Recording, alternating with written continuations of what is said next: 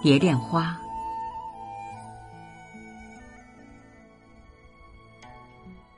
剑菊愁烟，兰泣露。罗幕轻寒，燕子双飞去。明月不安，离恨苦。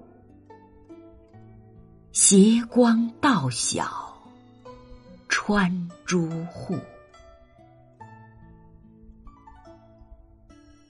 昨夜西风凋碧树，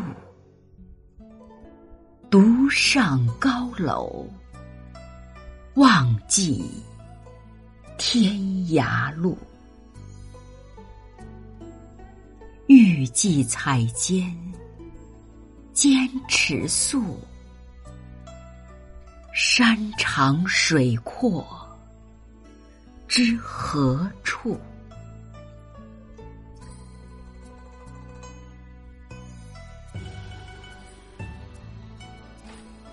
这首词，作者是晏殊。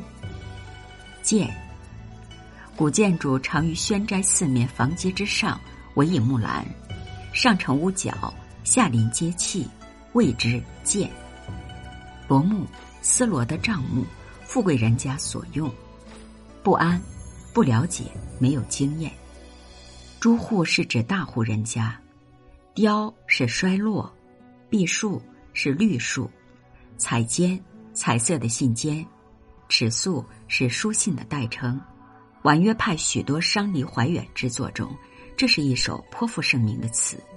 它不仅具有情致深婉的共同特点，而且具有一般婉约词少见的辽阔高远的特色。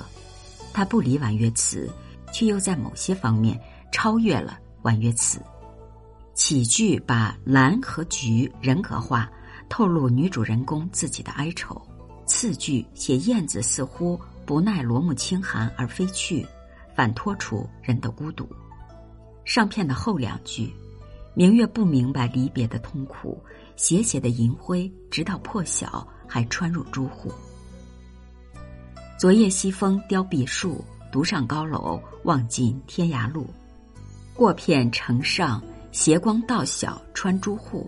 折回写今晨登高望远，独立应上离恨反照双飞，而望尽天涯路正从一夜无眠生出西风凋碧树，不仅登楼极目所见，而且包含有昨夜通宵不寐寓所、西风落叶的回忆。